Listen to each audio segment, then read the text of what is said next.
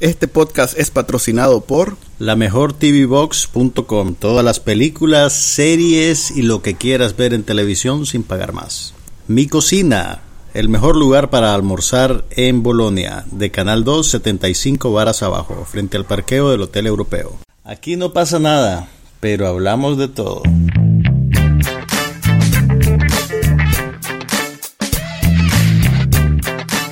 Podcast sobre cine, TV, tecnología y todo lo demás.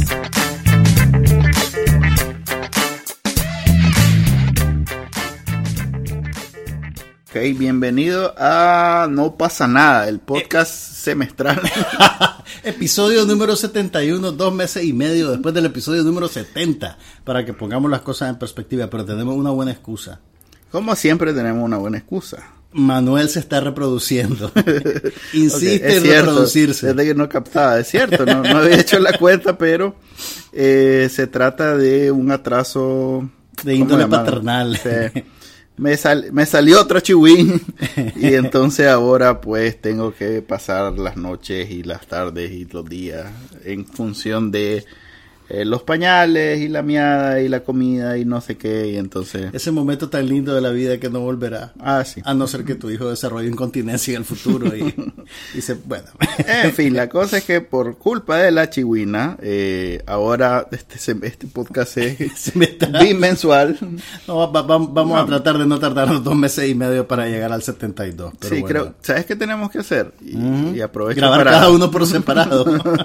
Y preguntar dos monólogos sí y esperar a 10 segundos. Tipo ninja, lo cortás y lo mezclas para que parezca que estamos. No, fíjate que ahora la edición casi que se va de un solo.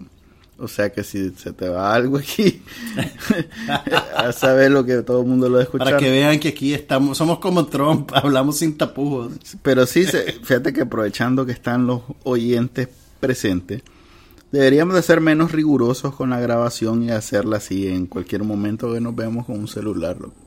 Sí, ¿estás seguro? Sí, yo digo que es más fácil porque sí nos hemos visto para ver películas. Es cierto. Entonces podemos perfectamente una media hora en un cine. Sí, salió bien y lo ocupé y todo. todo es que nadie lleve un bebé y empiece a llorar el sí, niño. Sin ofender a los presentes, sin eh, ofender a los presentes. No, yo todavía no. Fíjate que averigüé la edad mínima para llevar un chavalito y dicen, lo que pasa es que la mayor no ha llegado a esa edad, pero dicen que es como los cinco años ya entienden. Yo, te dije que antes, pues cuando yo era un niño, en los periódicos te decían que no se admitían niños menores de cinco años en los cines. Mm. En la base de la cartelera, en el periódico, había una línea que Cuidado todavía dice. No, no, no, ya, lo mismo. ya, no tienen ningún, ningún miramiento. Te estoy hablando del 81, 82. Bueno, ya, me, eh, ya, me, puse en evidencia.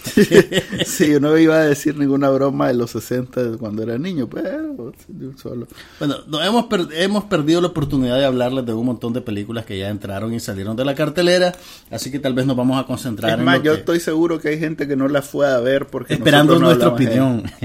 Nos disculpan esa gente. Vamos a hablar de las cosas que sí pueden ver y tal vez la que tiene más interés en Nicaragua por razones que serán obvias dentro de unos minutos. A menos que no sepan de qué se trata. Es Barry Seal, solo en América. Manuel, ¿qué nos puedes decir de Barry Seal? Es una excelente forma de entender los 80 en Nicaragua y en general en el mundo pero relacionado a Nicaragua. Eh, ¿Cuál es la premisa? A ver, pongamos al día a los amigos seguro, que tal vez no saben quién es Barry Seal. Seguro han visto en Narco o en aquellas novelas colombianas, no sé qué son, o, en, son el colombianas. o en el periódico. Ok, a ver, pues, para los más informados, tal vez lo vieron en las noticias, pero en realidad... la persona común y corriente que está escuchando este podcast seguro se acuerda que en, en, en las películas y series de relacionada a Pablo Escobar. Siempre había un piloto gringo que era como la estrella en transportar e introducir la droga a Estados Unidos.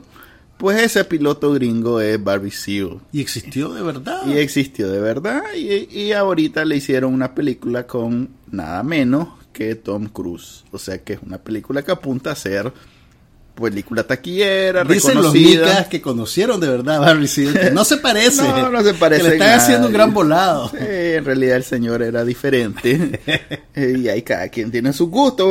Tom Cruise puede ser lindo para unos, Barry Seal puede ser lindo para No, yo, creo que se refieren a que hay una diferencia como de 50 libras no, entre como uno de y 100 y otro. 150 Y libras. 20 años. Tom Cruise es mayor que lo que era Barry Seal cuando pasó por aquí. Ahí fíjate que pusieron una foto en Reddit de Tom Cruise que parece la tía que ya está entrando en la edad donde usa el pelo corto y, y que usa pantalón, nunca se acostumbró a usar vestido. Sí, de- ya me está en esa edad ya. No, qué todo el mundo llegamos, los hombres llegamos a Mira, esa- hay, hay momentos en Barry Seal que parece el papá de la muchacha que hace el papel de su esposa, pero, pero lo vamos a dejar pasar, pues, porque No me había percatado, pero tenés razón.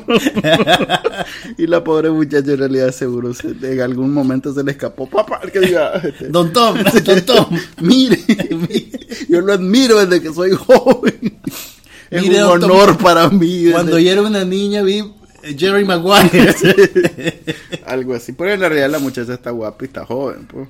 Pero bueno. En entonces, fin, el piloto esta estrella de los tiempos de los- del, del cartel de Medellín, eh, eh, que siempre fue como una historia secundaria en esta Mira, yo- otra historia, ahora es realmente... Es el protagonista de esta Sí. película. Y es una especie de Forrest Gump, en el sentido que toca casi que... eh, te lo ponen casi como un, digamos, un, un bribonzuelo, pues un inocente Sí, que pero es un aprovecha hilo- las oportunidades que se le presentan. Pero es un hilo que, que, que conecta, mira la cuenta, a... ¿Cómo es que se llama el señor de los 70 que El no ganó de- nada? El señor de los 70, Carter. Ajá, Jimmy, Carter. eh, re- re- une a Jimmy Carter, une a eh, Reagan obviamente, une a Bush viejo, Bush joven y a Clinton. Solo porque se murió no une también a, a Obama, porque si no igual lo, lo meterían. Esos cuatro presidentes, Están- él los conoció y en algún momento tuvo Pues no alguna- sé si los conoció, pero operó bajo... Y ahí Clinton fue el que... Pero Clinton, cuando Clinton era el gobernador de Arkansas. Pues sí, pues no, no- obviamente el hombre se murió en los A ver, 80, pero- no, no fue en los tiempos donde todos ellos eran presidentes. ok, pero volv- volvamos al principio. Barry Ok. Seal es un, es un piloto de aviación comercial Sí. que trabaja para TWA, que es una aerolínea que ya no existe. Pues ya no existen casi ninguna aerolínea. Y pero un, bueno. un operador de la CIA que lo interpreta Domhnall Gleeson, quien aparentemente está contractualmente obligado a aparecer en todas las películas del mundo, que Ah. también está en Madre. Sí. sí. Eh, Domhnall Gleeson interpreta a un agente medio de la CIA. Sí. Mira, hay que poner las cosas en perspectiva. Una cosa que me gustó de esta película es que aquí en Nicaragua, por los efectos de la propaganda en los 80 y todo ese asunto, cuando te hablan de las conspiraciones de la CIA, vos te imaginás arriba sentado en una No, mesa con los cuatro maes sobándose la mano y, Y, tomando hoy, grandes y hoy en decisiones. día también que el, el Eh, en realidad, Estados Unidos es una burocracia inmensa donde existen un montón de funcionarios medios y pequeños que toman decisiones que tienen repercusiones en todos los países del mundo, incluyendo Nicaragua. Y eso queda más o menos claro en Barry Seal, ¿verdad? Entonces, un funcionario medio de la CIA recluta a Barry Seal para que se infiltre en la línea de distribución de los narcos colombianos que están empezando a mandar droga a la Florida. La película, la acción de la película empieza a finales de los 70 y le echan el ojo al Barry Seal porque No, no, el no. a ver, ahí está. Y ese es gran, y ese para mí lo más eh, bonito de la película, bonito, ay, lo más interesante de la película, eh, como él eh, es tan multifacético en, en- en la historia, porque lo contratan para tomar fotos Sí. de la, de Ah, la expansión, claro que sí, de la claro, expansión sandinista en Centroamérica. No, pero eso pasa después. No, él, Ah, no, él aclara, él aclara. Ok, ok, ok. O sea, ¿se acuerdan de aquella foto que Claro, estaba claro. tomando? Eran unos maes que se hacían llamar los sandinistas y estaban tratando de financiar Claro, en El y Salvador, mismo- Honduras. Y él mismo lo contactan los, los narcos. Entonces, y en algún reclutan, momento, este claro. mae estuvo en todos los frentes del, del- de la Guerra Fría en los 80 y, y más en allá. Centroamérica, sí. Todos los conflictos que, se dieron en Latinoamérica grandes en, en- en- en los 80, él estuvo en, algu- en, el- en En todos los capacidad de involucrado. Sí, en Cartel de Medellín él fue el piloto que metía la droga. Claro, entonces la CIA cuando contra, él era el que llevaba los contras pero a está, Estados Unidos. Está saltando, está saltando. Porque la película, bueno, o sea, a él aquí vamos rápido, chaval. Él empieza a trabajar con el cartel. No, él empieza a trabajar con la CIA. No, yo sé, después de él, él ya trabajando con la CIA. Sí. Empieza a trabajar con el cartel metiendo dos o tres paquetitos de droga y la el cartel lo contacta exactamente, con toda la información de lo que está haciendo. Cuando lo echan preso. Lo cual sugiere que el cartel fue informado por la CIA. A ver, pero cuando, cuando lo echan preso en Colombia, la CIA se da cuenta. Por andar con el cartel. Exactamente, por andar con el cartel. La Digamos que la gente este hace creer que la CIA se está dando cuenta. Ya, ya está, ya está vos con la gran conspiración. A ver, el cartel de Medellín cuando lo contacta él, tiene todo el expediente del MA. Esa información a huevo se la pasó el cartel.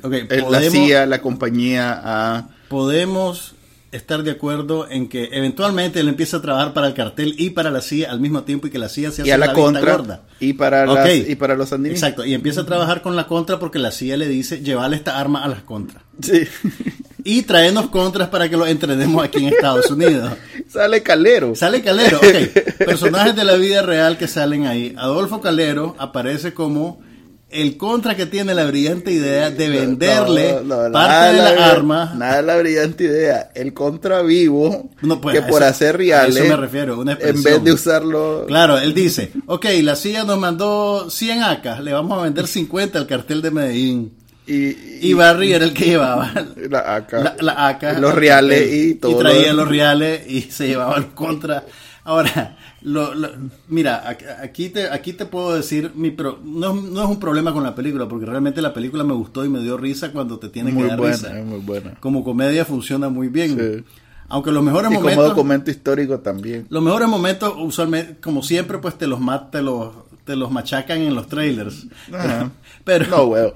Hay varios momentos interesantes que. Hay un momento en la película en que vos te das cuenta que toda esta gente es gente moralmente reprochable, con unos puntos ciegos éticos tremendos. Eran los 80. No, no, no, yo sé, era, pero... Era cuando las mujeres panzonas fumaban una marca de cigarro porque era menos dañina para el feto. Lo que te quiero decir es que la efectividad de la comedia, en mi caso, se vio comprometida cuando yo caí en la cuenta que todo eso era verdad y en realidad. Que, exactamente, que, que todas estas aventuras o cosas que estoy viendo en pantalla ocurrieron de verdad y que mientras eso pasaba había gente muriéndose en este país.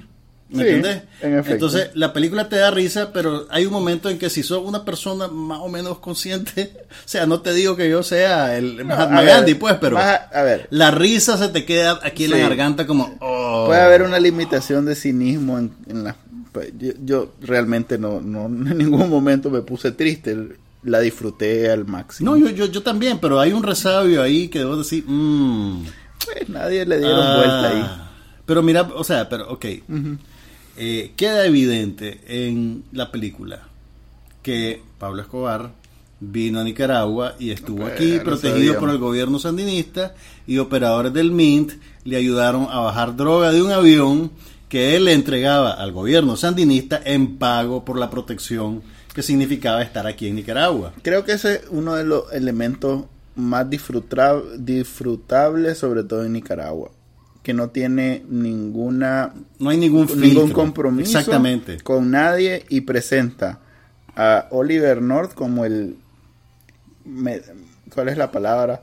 el mentecato que era, presenta a Reagan como el oportunista que era Claro. Presenta, a los sandinistas, como los oportunistas También como los corruptos oportunistas que eran. y la contra, igual, otros oportunistas corruptos Mi punto es que ya esta película es como la fresa en el sorbete, o sea, ya no hay duda, ya no hay duda de que, bueno, sí. de que de que Escobar estuvo aquí en Nicaragua ah, protegido por el gobierno. Eso yo creo que nadie lo defiende igual tampoco. Y nunca ha escuchado ni una disculpa, ah, no, ni una justificación, ni nada, nada del Frente Sandinista como partido que estaba gobernando en esa época, y tampoco ni siquiera tenés eh, una gotita de indignación en las bases.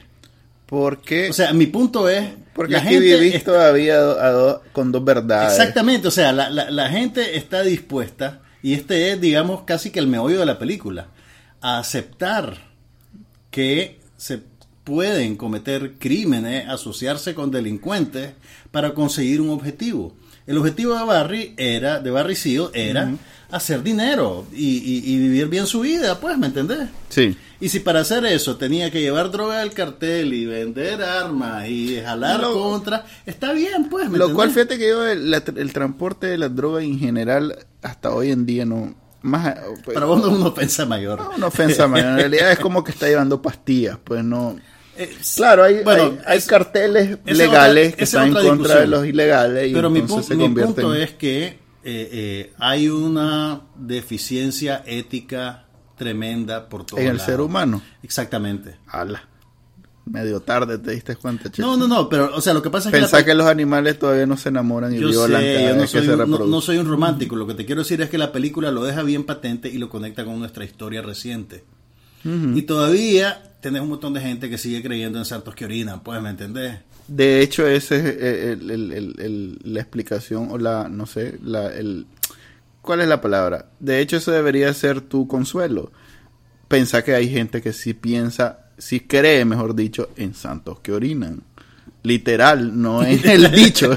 Hay gente, Mira. o sea, esa gente que está todavía más allá Mira, del que piensa que la revolución de los 80 fue, como lo puse yo, yo dice, nunca yo leí, casi sí, nunca. no, yo leí tu artículo en Eh, Bacanal, de- que es muy eh, bueno, ese pueblo heroico de Todo eso bla, es, bla, o sea, bla, bla, A ver, bla. tal vez mi, mi reacción es un asunto generacional. ah bueno sí Yo era un niño en los 80, yo tenía Sí. 7 años Y cuando la revolución triunfó. y si estuviste y viví todos los 80 en Nicaragua. Eh, conocí gente que en mi colegio, pues conocí gente que murió en el servicio militar.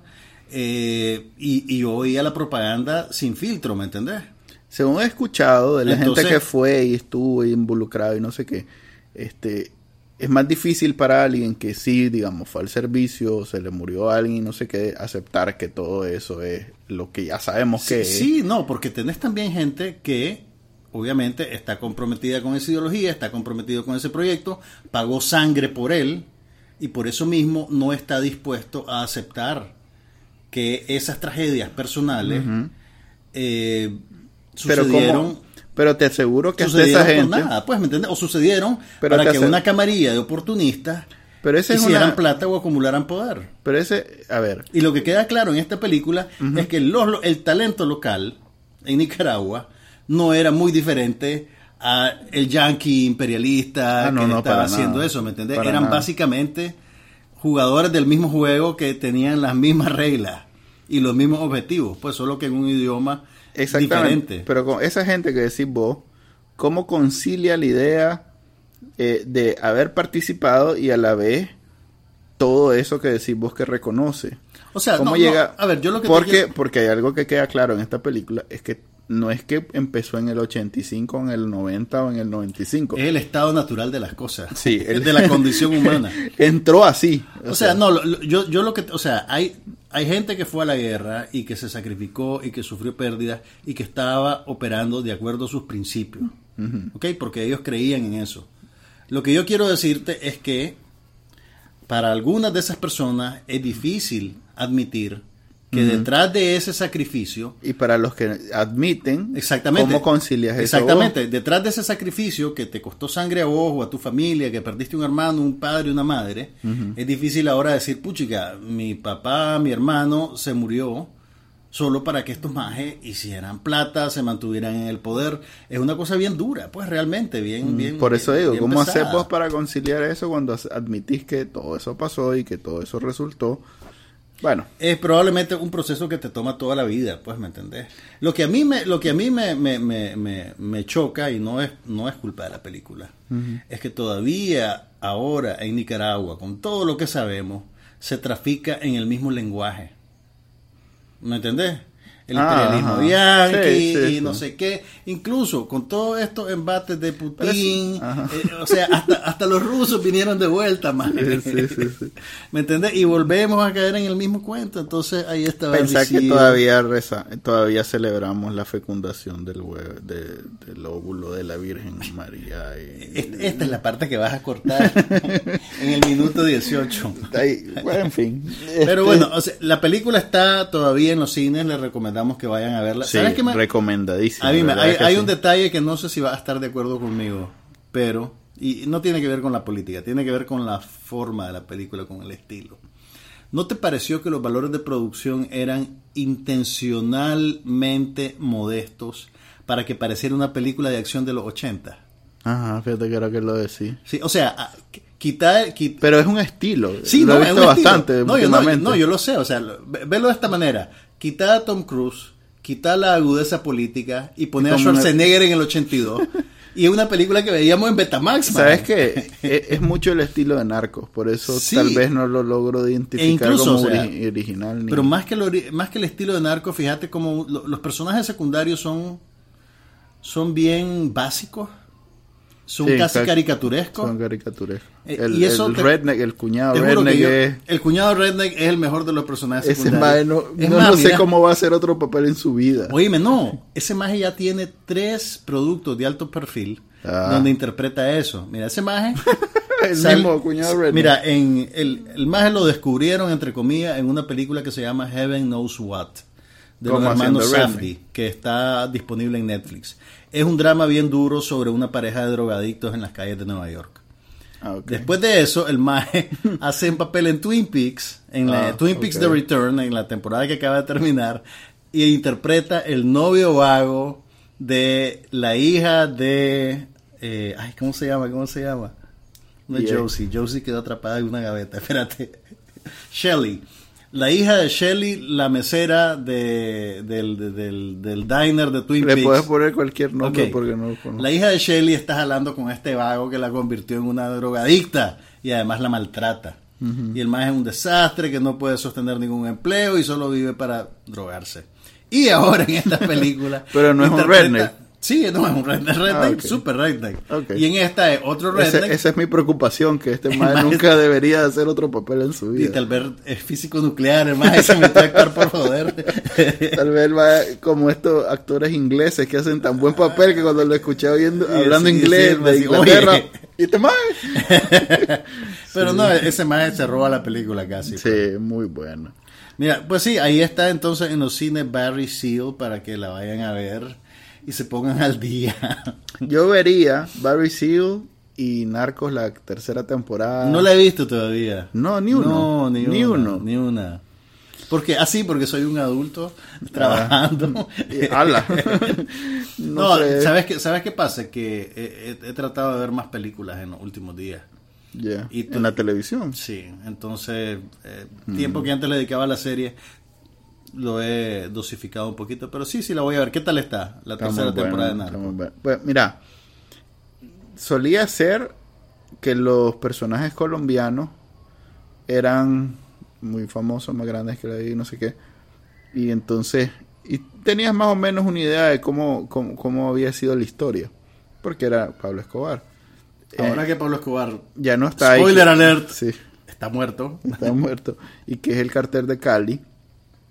Es una oportunidad de ver al- cosas que no sabes, pues, porque en realidad no es tan sensacionalista el cartel de sido de hecho, así lo, así, pues. así lo han, así lo introducen como que est- estos más, más que Pablo Escobar, que era salir en las noticias cada rato, exceptuando un par de cosas que les pasó o que hicieron, pues, no eran de salir en las noticias ni que va- mata- ni que vola- se volaba un No avión, eran ni que- ni tenían ambiciones políticas. Solo Así querían. Sí, eran, era gente de negocio. pues. Claro. Entonces, es un- una serie un poquito más tradicional en el sentido de, de, de las series de así de grandes eh, narcotraficantes poderosos y policías tratando de agarrarlo, que ya es un género gigante donde hasta desde The Wire, desde Los Sopranos, desde todas esas series grandes, buenas y excelentes, no es quizás a ese nivel, pero es muy bien hecha. Ahora, el, el, el que agarra la batuta, corregime si me equivoco, es, el Damián Alcázar, que sí. es un actor mexicano haciendo el papel de un colombiano. ¿Qué tal, qué No. tal le va? Sí, sí, sí. Ah, sí, Damián es el- Alcázar es mexicano. El, eh, sí, el, el, el que hace el... El, el, el jefe de la de ley- los- eh, fue el protagonista de la ley de Herodes. ¿Te acordás de esa película hace varios años? Que fue muy popular. Ajá. Es el mismo actor, se llama Damián Alcázar. Ok, no, fíjate que en el cartel de Cali no hay un protagonista como en el de Pablo Escobar. Y los cuatro, tres, pues, de los cuatro líderes, tres son como los protagonistas. Y la balancean muy bien. Y uno la- es también Alcázar, el otro es el español Alberto Amán, Supongo. que, se- que es Pacho Herrera.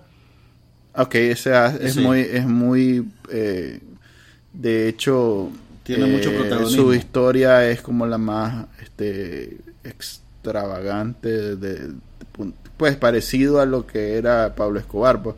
Que no era un maje que quería ser real y que simplemente vivía una vida normal, era un maje ¿Quién, era- es, el, quién era es el tercer eje del cartel? del ¿Te acordás cartel es un es este es uno que estaba en Estados Unidos. No, el tercer es el son los dos hermanos y este ok, ok, Pacho. Claro. eh, Estos tres eran como los, los principales. Miguel Rodrigo Orejuela y Gilberto, así es, Sí. ¿verdad? Miguel y Gilberto. Gilberto es también Alcázar. Sí, que lo echan preso desde muy temprano y entonces no, necesariamente ¡No! Pero el que se roba, el que se roba la serie realmente es Eh. el, el policía, no, el que no es policía, pero que se voltea Pedro Pascal, no. y que fíjate que ¿Más de Juego de Tronos? no, hombre. Javier Peña. No, no, no, ese es el protagonista. Ese es el chaval. bro. Ese es el chaval de la. Ya el película. gringo lo sacaron. Sí, el gringo ya salió. No sé, no, no recuerdo si murió o no murió en la No, segunda. no murió, no murió. Ok, pero hay un personaje que está dentro del cartel de Cali que eventualmente juega a los dos lados. Tipo, Que es el tipo barricido. Sí, que no es nadie famoso, por lo menos en Estados Unidos, que se roba y, y que casi que tiene la misma, este, el mismo protagonismo que tiene Peña, el agente Ok. Peña. Entonces, ese maje es un, un buen, un, un buen hallazgo. pues. Más que eso, ese maje, ma- ¿te acordás de la película aquella que vimos muy buena del cartel mexicano, Moderna, donde sale la, Miss Bala. no, la que la siguiente después de esa, no, Bisbala es como en producción Es una película de, Fern- de Fernando Naranjo, creo que se llama el sí. director. No, estoy Es hablando la de la, Stephanie Sigman. que sale en las, Que sale, las primeras que dos sale en las primeras dos como la periodista. Ajá. Sí, no, yo ¿Cuál estoy otra? hablando de la que vimos hace poco que es con eh, no, no es Javier Bardem, es este el puertorriqueño, este Ricky Martin. no, hombre, este. ¡Ah! Que, ¿Qué es esta que sale en del Devil Wears Prada? La chavala del Devil Wears Sicario. Sicario. ¿Te acordás que había el este actor puertorriqueño hace el papel Benicio de un, del Toro. Benicio del Toro hace un papel de un colombiano todo misterioso, Que es como un sicario. que, que es como un sicario. Claro. Ergo el título. Sicario. Tan, tan, tan. Todo está conectado, todo Lo que quiero decir es que sería muy interesante hacer la conexión. No sé si es real o. Sicario no es real, Rey. No, pues. Aquí pero, vengo yo a decir. Escúchame. Sicario es. Pero vos ficción. sabés que al maje le decían Medellín, creo que le decían o- o al, al- al Benicio del Toro. Ese maje. Loco, eso es bien común. Aquí no te. Oye, Managua, no te he dicho. Oíme. Pero yo me hice la ilusión cuando estaba viendo eh, este eh, Narcos Marco, 3. que, que todo estaba que conectado. estaba conectado, que ese Ok. maje colombiano ¡Qué era ternura! este maje que estaba en esta película. Manuel no Entonces yo, sabe decía, cómo funciona la televisión y el cine. entonces yo decía, este maje eventualmente se va a convertir en Benicio del Toro. Y va a salir. Y va a ver que lo- la, la- la hace más rica la serie. Ok. Se los recomiendo en el yo. fantástico mundo de Manuel, todo está Es que conectado. desde que Marvel ha unido y en el tantas capítulo cosas y en el capítulo final entra la maldita queda- lisiada. que hace papel en Orange is the New Black. Y, No, solo salía en los promos. Sí, pues sí, pero hace un papel ahí que une y que podemos Manuel, creo encontrar. que, creo que el universo cinemático te está pasando la Sí, cuenta. ese es el problema, que Marvel te deja con ganas de unir más cosas que simplemente es. No tienen absolutamente nada que ver. Pero uno con un poquito de imaginación y creatividad puede lograr que las cosas sean más grandes. Bueno, Narcos, tercera temporada, está ya disponible en Netflix. Y a propósito de Netflix, quiero mencionar algunas cosas que no he visto, pero que están en Netflix. Glow ya y que vale la pena. Bueno. Glow, a ya la, de Orange New Glow la vi completa. Muy buena. ah, sí. muy Bueno, buena. Glow, ¿ya platicamos de Glow? No. No. Ok. Bueno, vos me contaste, yo la vi y ahora sí te puedo Ok, decir. rapidito. Glow es una serie cómica de Netflix. Muy- muy buena. Creada por los mismos que hicieron Orange is the New Black. Y se trata sobre eh, una el- los inicios de una liga de lucha libre de mujeres. Pero es evidente que en realidad son es la misma materia o mejor, mejor dicho, La misma sensibilidad. La misma produc- producción que hace Orange is the New Black hace Glow. Y entonces- Porque es ese ritmo, ese Claro, el tono, ritmo, el, ese- el- el reparto amplio de Ajá, gente el- con personalidades bien definidas, muy perso- a ver, cada personaje está muy bien cimentado en una historia, no es aquello que se basa en clichés y es más rompe clichés. Y, y además, bueno, suena un poquito como amarillista que diga, ah, un programa de mujeres en lucha libre. Pero realmente la serie es una serie eminentemente feminista. Sí. O sea, está hecha por mujeres en su equipo creativo. Las mujeres tienen Pues mucho eso no te das protagonismo cuenta, pero en la película las mujeres no son eh, la serie. Perdón, en la serie las mujeres no son personajes secundarios, sino que son protagonistas igual Así que es. los hombres. Pues no hay una y- división como y es en- muy divertida, está muy, Muy bien divertida. escrita, muy bien actuada, vale la pena que la vean. Pero además de Glow, eh, Netflix para Latinoamérica está presentando la nueva serie de Star Trek, Discovery. Ah, sí he visto que gente hablando ya de empezó ello. la, bueno, en Estados Unidos esta serie es como el ancla en la plataforma de contenido pagado por streaming de CBS. Entonces, no, eso es The New... No. Sí, es de The CBS. Good... The Good... no, ok, ya empezó The The, Good- The Good Fight. The Good Fight. The Good Fight ya terminó, pero esta es el siguiente. llegar a un público. Es el siguiente paso, digamos. Mm, ok. Porque vos sabes que Star Trek es una franquicia que tiene tantas décadas de existir y que además tiene un ejército de geeks que la siguen. Entonces, esta nueva. Desde no. que revivió Star Wars lo ha golpeado bastante. Ok, este probablemente es un, es un intento por Sí. revitalizar esa, esa propiedad El, intelectual. el colmo fue que se les robaron el director. po. Sí. Entonces ahora están lanzando esta nueva serie que se llama Star Trek Discovery. En Estados Unidos tenés que pagar por el servicio de streaming de CBS para poder verla. Solo pusieron en señal abierta el primer capítulo. Netflix va a estar poniendo capítulos semanales a medida que los estrenen. Y el creador de la serie es una de esas cosas raras.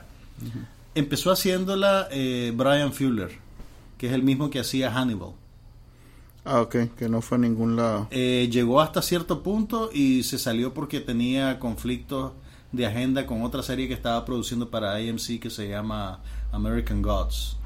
Que no he visto mucha no- publicidad, pero no la he visto. Pero no, yo tampoco la, la- la he logrado ver, pues, pero aunque el más se terminó saliendo y pasándole la rienda a otro productor, dicen que sus huellas digitales están por todos lados en esta serie. No, pero suena a marketing eso. Eh, sí, puede ser. Pero bueno, para los trekkies que lo hay en Nicaragua, Sí. Pueden ver Star Trek Discovery en Netflix. Solo que van a tener que aprender a usar Netflix primero. Y pero- el otro estreno importante de Netflix esta semana es una película original de la plataforma de Netflix que está ganando muy buenas críticas y se llama Primero vinieron por mi padre, First They Came for My Father, que es dirigida por la Angelina Jolie Mm. y tiene que ver con el genocidio de Cambodia, creo, desde el punto de vista de una niña que sobrevive. Ah, Así que emocionante. no es necesariamente divertida para toda la familia, pero es una película que está teniendo muy buenas críticas y está ahí esperándolos.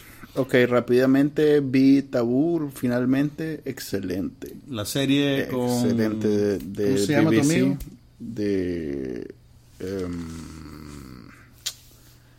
eh, Bane, de Batman, el maje de eh, el que hace de Mel Gibson en la nueva versión de Mad Max. De Mad Max. Ay, estamos ya... Vos bien. sos la enciclopedia, yo en Yo soy realidad la estoy- enciclopedia. estoy cumpliendo con mi papel de olvidadizo Tom Hardy. Tom Hardy. Tom Hardy. Excelente esa Pasaron los. Emmys, no hemos hablado de los Emmys. Eh, ¿Qué? ganó. Ah, bueno. Ah, ¿Ves? Cuando ganan cosas que te gustan, ahí sí, ah, pero si algo que no has visto o que no te Bueno, gusta. no me eh. gusta. No me gusta. Bueno, mm. The Handmaid's Tale.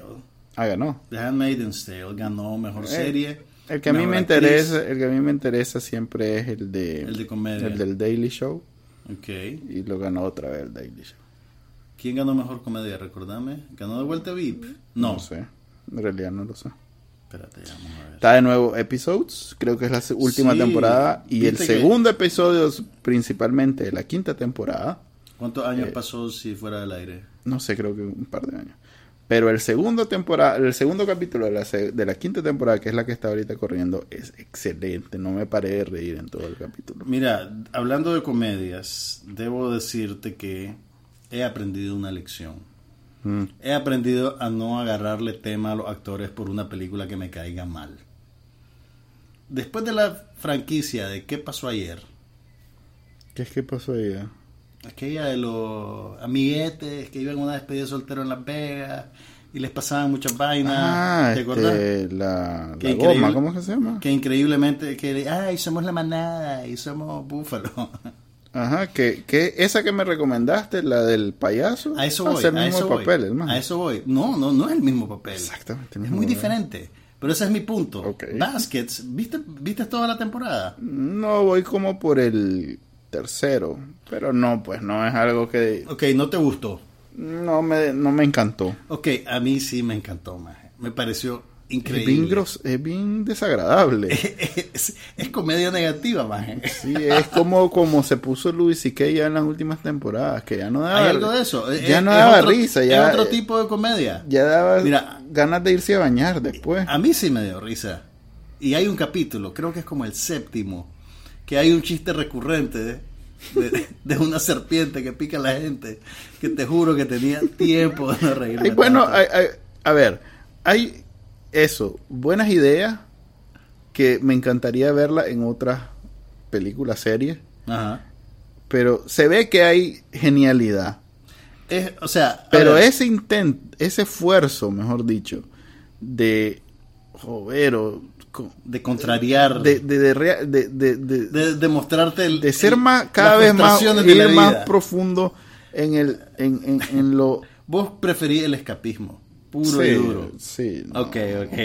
Ok, para, para ubicarlo un poquito, Baskets es una serie cómica de FX de unos 10 capítulos que está centrada en un cómico fracasado que quiere A ver, estudiar... énfasis en fracasado. énfasis en fracasado. Eso es lo que, eso es lo que me- más me estorba. Que quiere que- estudiar para ser, Que vos pensás que llegó al para ser fondo. payaso y se va a no. Francia para estudiar en las academias de payasos de Francia, pero no sabe francés. Ya habíamos hablado de ello. ¿Ya habíamos hablado sí, de ya ella? habíamos hablado de ¿Estás ello. seguro? Sí, sí. Oh, bueno. Yo la vi precisamente por Traten de verla porque es buenísima. Ok, mira quiénes ganaron. mira todo lo que descarté. Vip ganó mejor comedia. Ah, otra vez. Ve, ya está contento, Manuel. No, fíjate que prefiero que gane, no sé. ganó mejor actriz también la Julia Louis Dreyfus. Por cierto, el año que viene va a ser el último año de VIP. Ya lo Sí. anunciaron oficialmente. Sí, Tienes que ser fuerte, empezar a prepararte. no es de mi serie. fue. Episodes me duele más y yo sé que es la última temporada. Entonces ahorita es como Navidad para vos porque regresó. Sí. Nadie esperaba que regresara. Esperaba, yo estaba. Y, y tiene unos chistes bien meta en recurrentes también. Está excelente. Mira. Y vuelve la Mircia, la Mircia, no me acuerdo el apellido, pero es esta actriz que es como la Jenny McCarthy, que es bonita, Ujú. pero La Jenny tiene la. McCarthy es bonita. La Jenny McCarthy es, es Playmate.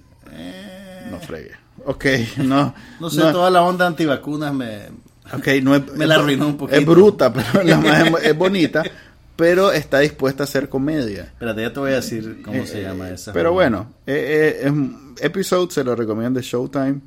Son 25 minutos de episodio y, y tal vez vale la pena irse atrás y ver los Hay que verla toda, ¿no? Para... Sí, sí.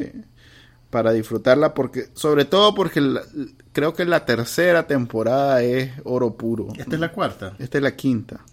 Mercia Monroe. Marsha Monroe, sí. En mi vida he visto a esa señorita. ¿Cómo no? Es, es- sale en, ¿sabes cuál? En un montón de series buenas que no he No, y visto. en, películas que sí has visto. Te aseguro que yo vi con vos aquellas de, de strippers, de Chip and Dale's, Ah, sale en Magic Mike. y sale Magic Mike en la primera. Ah, ok. Yo, ok, la, ok. yo la sigo, pues, y en realidad Ok, no. ok, ok, ok. Mira, ¿sabes quién se llevó un montón de M y vale la pena verla? Que te digo honestamente, yo no daba mucho por ella. Hay una miniserie de HBO que se llama Big Little Lies. Con la Reese Witherspoon, la Nicole Kidman y la muchacha de la, la saga de Insurgente. Ah, no, fregue. Esa es serio. Ok, es un drama, es un melodrama súper bien realizado, loco. Buenísimo. Y se llevó el Emmy a mejor serie. Mm, Melo, ya me lo... Mejor, no, no, no, o sea, es drama, pues, ¿me entendés? Ya. O sea, no, es de- no es una cosa de romance y de amor, es más bien de, de descomposición matrimonial. Ya. Es con Reese Witherspoon y la Nicole Kidman que se llevó el premio a mejor actriz. Ah, sí, eso sí lo vi. Y eh, hay un misterio sobre un asesinato en una comunidad privilegiada de, de la costa de California. Entonces el, el mundo que esta gente habita está recreado de una manera muy vívida. Tenés el elemento de misterio de quién mató a quién y quién es el muerto realmente. Y además tenés una exploración, loco, buenísima sobre el problema de el, el abuso físico dentro de una dinámica matrimonial. Y el, y el papel que hace la Nicole Kidman en ese sentido, brillante, loco, brillante, brillante. Pues para que realmente lo esté haciendo. Sí, no, bu- buenísima, buenísima. Fíjate que me sorprendió porque no esperaba algo tan, tan sustancial en un producto que parecía ser una cosa ligera, pues realmente. Si vos ves los trailers de la serie y eso, parece una, una de esas telenovelas caras, pues, ¿me entendés? Pero eh, tiene, tiene más en la agenda que, que eso, pues, y, y vale la- Solo son siete capítulos de una hora, así que... compromiso. Y no hay una segunda temporada, pues es lo que es. Está basado en un bestseller de una escritora australiana y, y todas las actrices son buenísimas, loco. Ok, Eh, eh, rápidamente volví a ver este aquella del barco de guerra sí, la TNT. siguen haciendo y la siguen viendo. No, que eso es lo que quiero eh, informar. No aguanté más de un capítulo. Ya no, Ya no, ya se rompió la cuerda. Ya, ya es demasiado. Oh, Eh, sí recomiendo- ¿Y va- ahora quién la va a ver? Le va muy bien en, en, en los, en, los, en los mercados Secundarios. Sí, en Latinoamérica. Te aseguro que aquí sería como La pondrían un sábado a las 6 de la tarde en sí, Nicaragua. hombre, y todo Y el tendría mundo- buenos ratings. todo- va a ir a todos los choferes de taxi el día siguiente. La bufala de esa serie. Es de acción. Sí, acción, emoción y Salió una suspenso. muchacha. Eh, estoy viendo eh, este esta que no realmente no es realmente excelente Power se llama una de Oíme, ¿por qué me- The Stars Déjame, explícame algo. ¿Por qué renegas de ver 7 horas de una serie que ganó un montón de Emmy y que tiene la Nicole Kidman? Y estás viendo The Last Ship y Power. Power Prioridades, prioridades, chele. eh, porque los dramas esos de la vida No es de la vida real, es basado en una novela. pero, pero es cotidianos así no tiene mucho en- Es en California. Te, te dije que era una comunidad afluente de California. Tienen unas casas de playa increíbles. Uh. ok eh, Mira, en el cine hay dos películas que vos no has visto, pero que son de perfil muy alto y una de ellas es bastante divisiva. Empecemos por lo más popular, It, eso, basada en la novela de Stephen King. ah no le robó el récord a a Supuestamente le robó el récord al Exorcista también. No, y pero ahora es la la, de la película de más- horror más taquillera en la historia del cine. Y la R más taquillera Y la R más taquillera. ¿Quién le Creo, robó el a quién? Deadpool. A Deadpool. Lo siento, Manuel.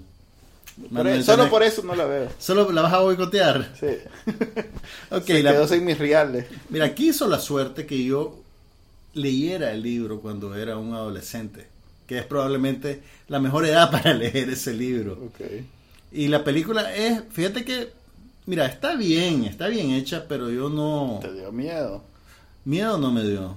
ah pues no está bien hecho O sea, quiero decir, está bien es como producida. ir a ver una comedia y no te reí A ver, tiene sus momentos, pero al final no es muy diferente de cualquier... Está, digamos, es una destilación de la película de horror contemporánea. O sea ¿Me entendés? efectos de sonido Efectos de sonidos, la cámara que de repente... Pam, pam, tan, tan, tan. Ya, ya. Eh, ¿Me entendés? Y entonces... y entonces cuál es la gracia si es como cualquier otra Mira, yo creo hay hay un elemento nostálgico muy fuerte. La acción se desarrolla 80 a principios de los 80, entonces tenés ahorita una masa de gente que consume cine y que leyó el libro, que está ávida de volver a ese a esa época, o que de alguna manera a través de esta película puede revivir su adolescencia temprana o su infancia. Eh, casi que te diría que es eh, Stranger Things, la serie de Netflix, Ajá. se le adelantó a esta película. Mm, Porque es un ambiente parecido, o, tal vez le robó, digamos, al, al libro de Stephen King mucho de su mística y de su ambiente y de su, y de su estilo. o sea que si te gustó Stranger Things probablemente te guste esto. Exactamente. Con la diferencia que Stranger Things tiene más cosas que solo lo de me- miedo, misterio. Y Stranger Things es un poquito más inocente, digamos. Eh, It- Pero tiene más cosas. Por eso digo, tiene esa parte así como los Goonies, que es como Sí, la sí. hermandad de los amiguitos. exactamente, pero, pero o sea, Esta no tiene nada de eso. esta tiene algo de eso, pero, pero digamos que la violencia es más gráfica, Mm. es más brutal, es más grotesca. Eh, obviamente, pues como está hecha para el cine, pueden hacer cosas que el otro no se propone hacerlo. Esta película es una película para, para gente que quiere acordarse de cuando fue adolescente. Stranger Things es apropiado para adolescentes, ¿me entendés? O sea, si vos, si tu hija tuviera 12 años, la dejaría ver Stranger Things y ella sentiría que está viendo algo como de adultos, pero realmente no lo es. Pero no la dejaría ver It, Porque es demasiado intenso, demasiado grotesco. Solo sé que sale un payaso y, un, y un- una chimbomba roja. Y una chimbomba roja, exactamente. Mira, lo, lo más interesante para mí de It fue seguir la saga de cómo la hicieron. Porque originalmente iba a ser un proyecto de Kari Fukunaga después de que hizo la primera temporada de True Detective. Mm. Entonces el maje eh, adaptó la novela y su, su proyecto era hacer una sola película de tres horas y media. Lo que pasa es que la novela está dividida en dos tiempos. El, cuando los protagonistas son niños, en la novela estás hablando de los principios de los 60. Y cuando son adultos, la acción se desarrolla en el tiempo en que se publicó la novela, mediados de los 80. Entonces la, la novela iba mezclando esos dos tiempos de tal manera que uno se relacionaba con el otro. Pues en el contraste había, había digamos, eh, estaba el mensaje del- de, la, de la película, es un mensaje real. En esta adaptación eh, quitaron ese esquema de dos bandas y de dos tiempos y te cuentan solo lo que pasa cuando los protagonistas son niños. Y los pasan de principios de los 70 a principios de los 80. Entonces yo me imagino que la secuela que la están produciendo Ay, no, yo hice un- para el 2019 la acción se va, va a ser contemporánea y van a ser los personajes que sobreviven de la primera película ejecutando lo que pasa en la segunda banda narrativa de la novela. Ya.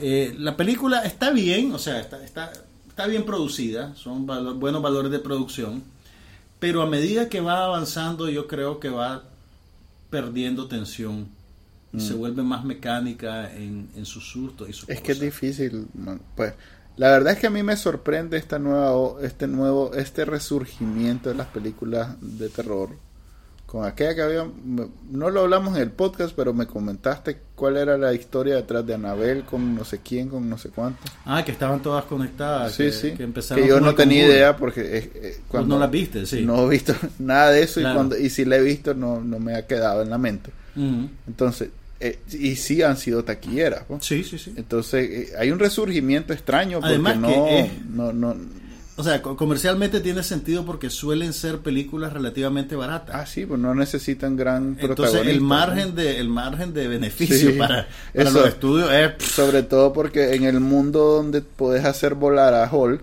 claro. es súper fácil hacer una película de Y también son, son como las al mismo al igual que las películas de superhéroes, son películas que sobreviven las barreras culturales muy bien. Sí, O pues sea, el si, si funciona para la audiencia masiva en Estados Unidos, Lo más probable es que funcione para la audiencia no masiva son de Latinoamérica.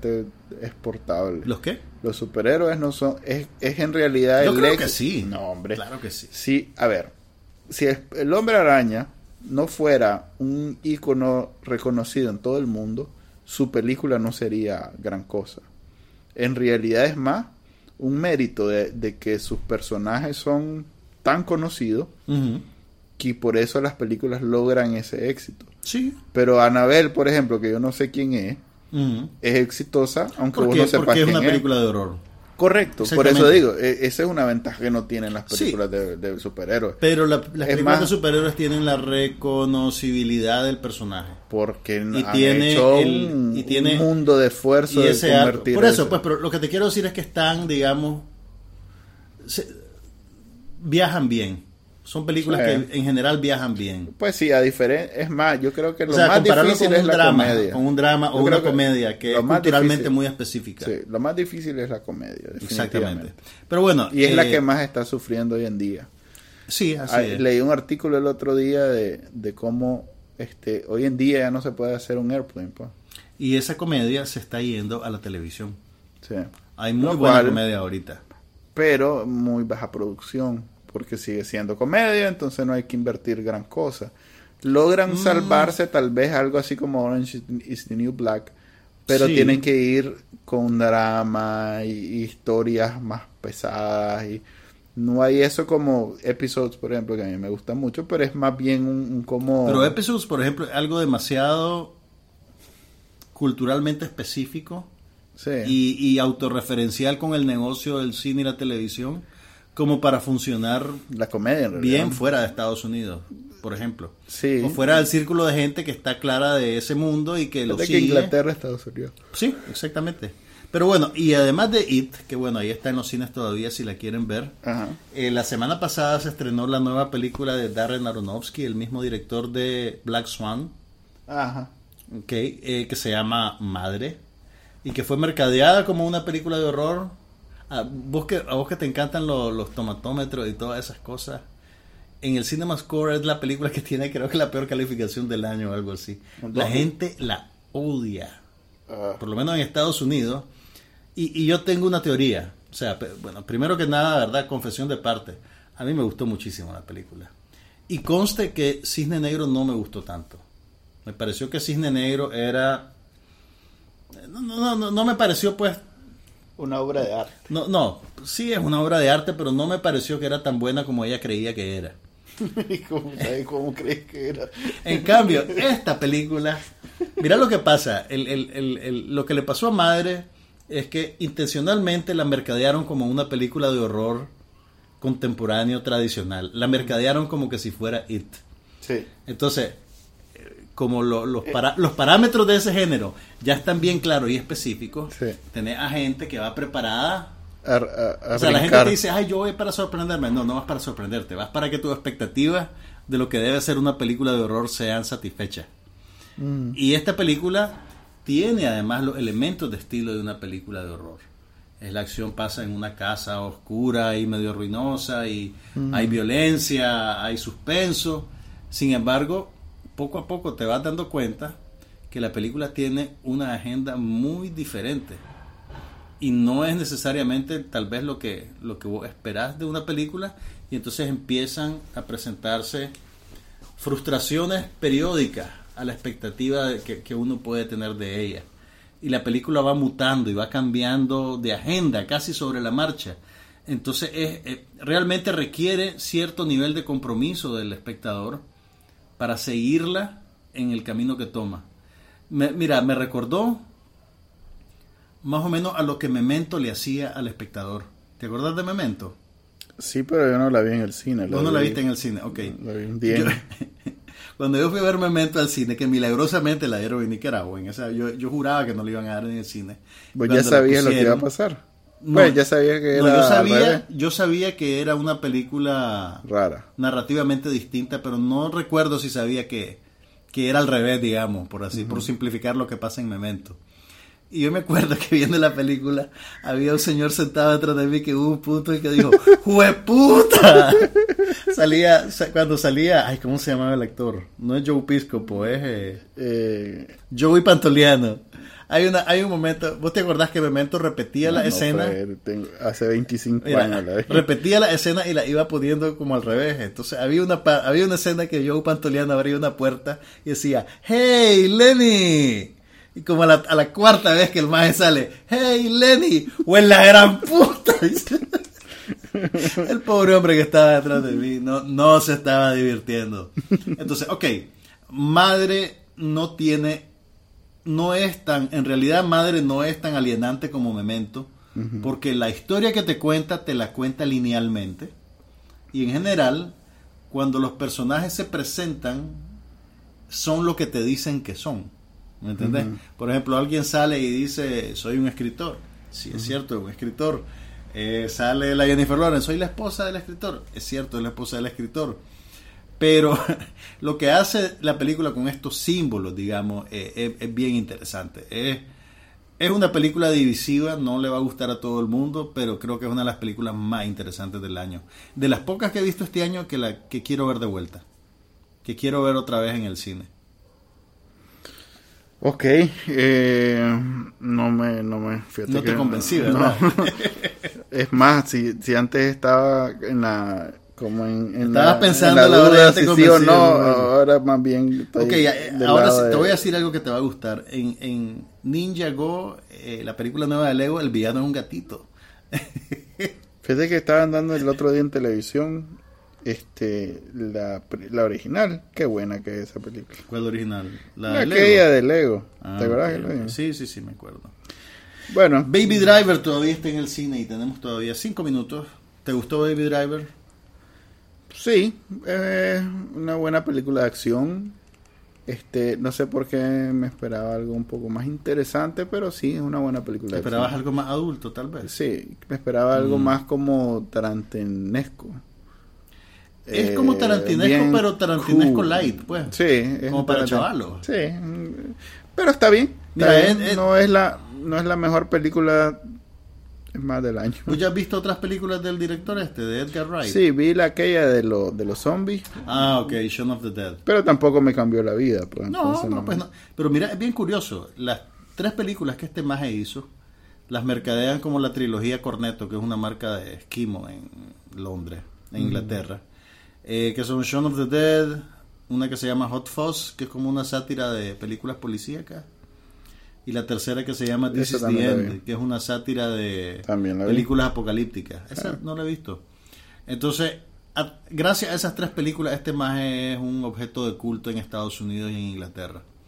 y este Baby Driver es la primera película de él que vemos acá en el cine. Ah, él es el de la película esta basada en una novela gráfica con Michael Cera. Ah, la de. Ah, Que sí, tampoco esa- la dieron en el cine acá. Sí que. No, no. Pero no, creo que es así, fíjate. No, no, no, yo la, la hubiera visto más. Estaba pendiente de ella. Pero bueno, eh, Baby Driver es como una película de acción eh, nostálgica, pero montada en una nostalgia formulada como en las películas de Quentin Tarantino. Scott te- Pilgrim versus the World. Exactamente. Que te fetichiza, digamos, la ropa, los carros, la música. Y, y se apropia, pues, de cierta manera anticuada de hacer las cosas. Por ejemplo, todo la.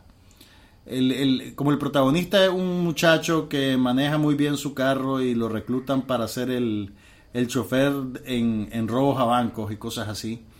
Eh, las persecuciones, pues, son muy elaboradas. Sí, Y fueron hechas bien, y fueron hechas en calles de verdad con carros de verdad. No hay manipulación digital. Creo que eso en cualquier película moderna es No, no, no. pues.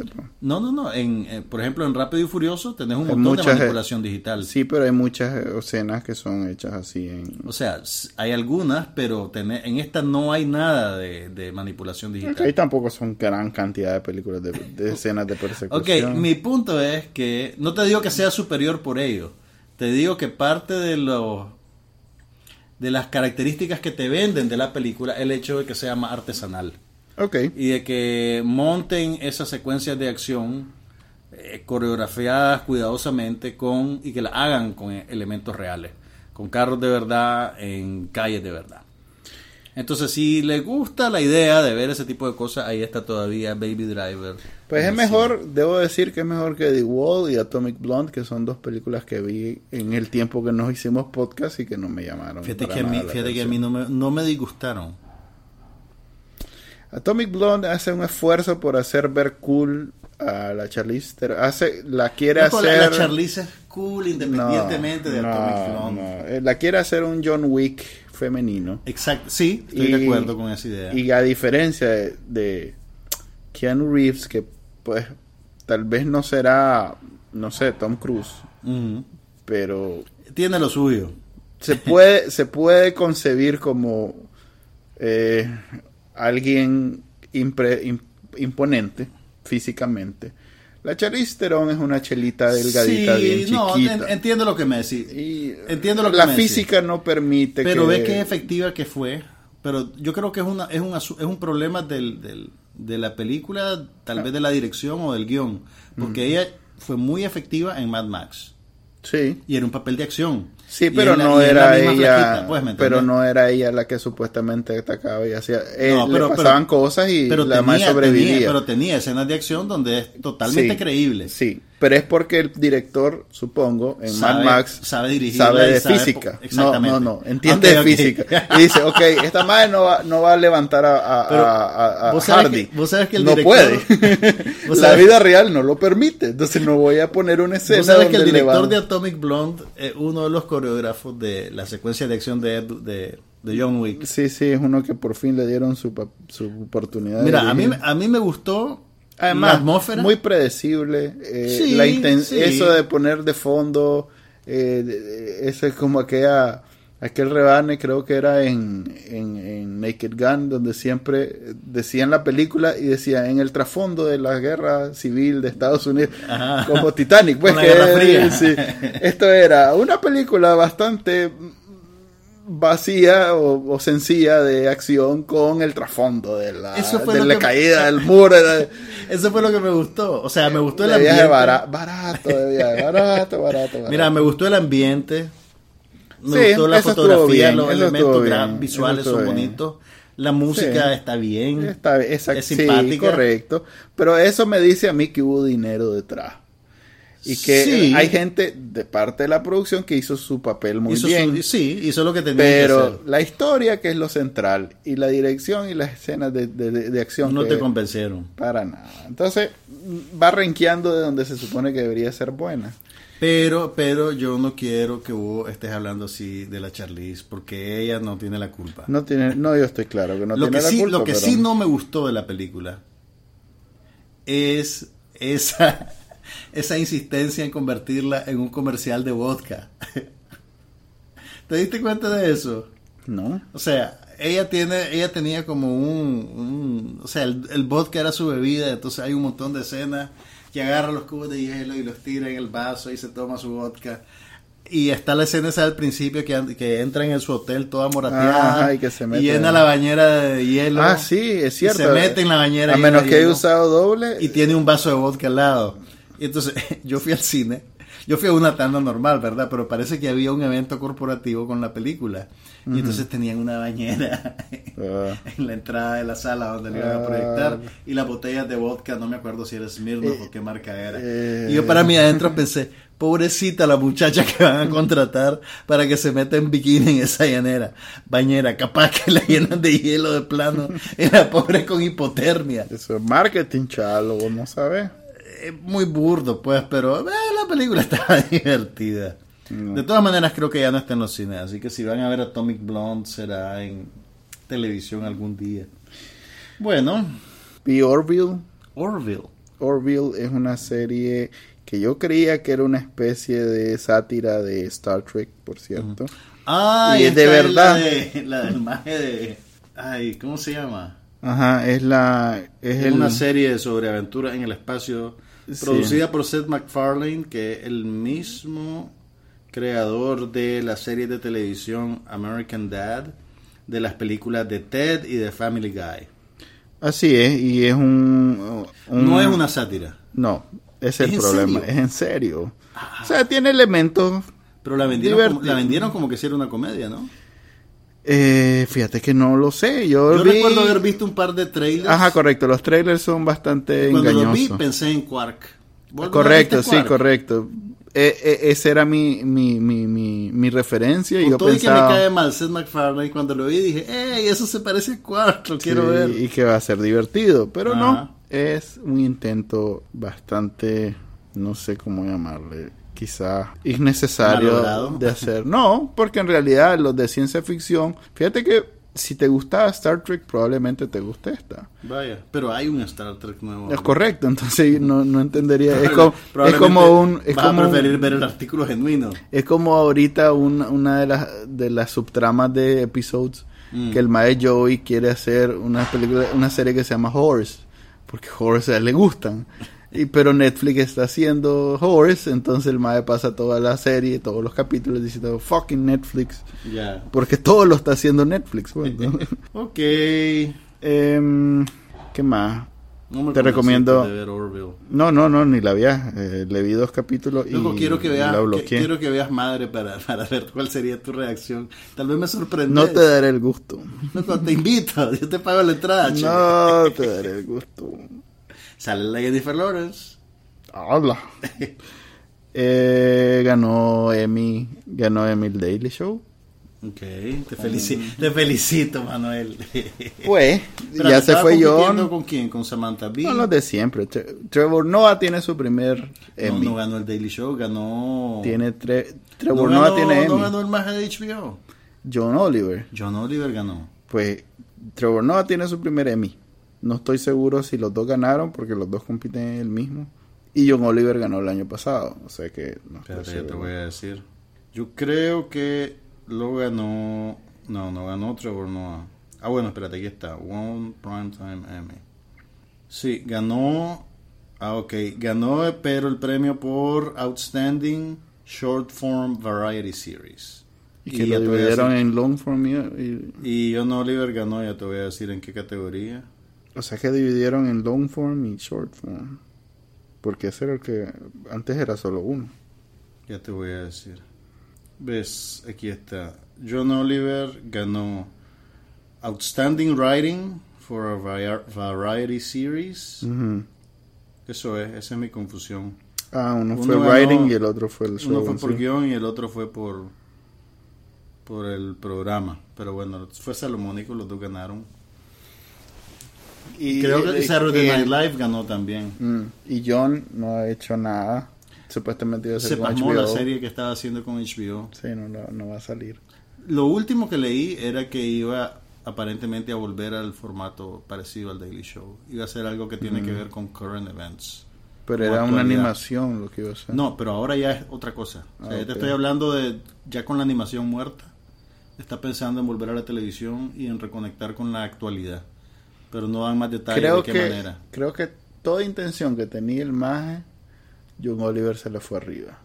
Porque el, el programa Sí. de John Oliver es espectacular, Sí, es profundo, es, co- es- y no sé, no sé qué tan y es HBO. pues. qué tanto habrá y, y es en la misma plataforma.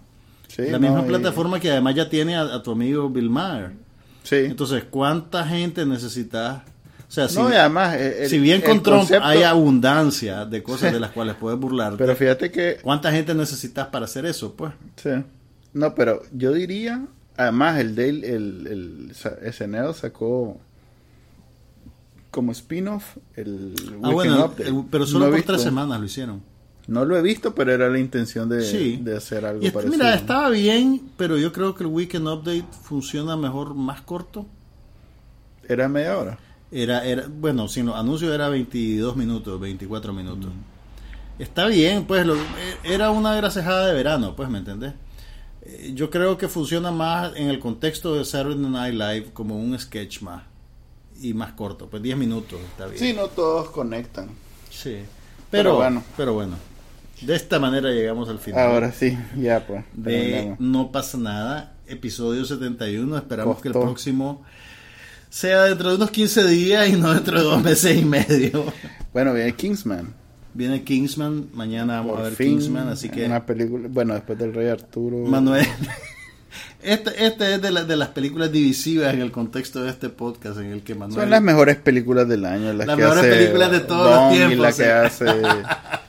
Así que voy a hacerle una predicción. A Manuel le va a contar, a mí me va a repugnar. Sintonícenos en la próxima Pero entrega. voy a estar al lado ver si mi te voy a ir a reírte correcta. y brincar y decir que a ver, que a ver, y después va a venir y decir, no, no, Jamás dije eso Nada. en El Rey Arturo. Espérate entre Te dije que los primeros 10 minutos eran lo mejor de la película y vos llegaste tarde. Sí, en realidad tengo que ver los primeros 10 minutos, ahora hay que verlo así. no hablamos de Juego de Tronos, pero bueno, se queda para luego. Gracias por escucharnos. Se despide. Juan Carlos Ampié. Manuel Díaz y hasta pronto, pues. Aquí no pasa nada, pero hablamos de todo.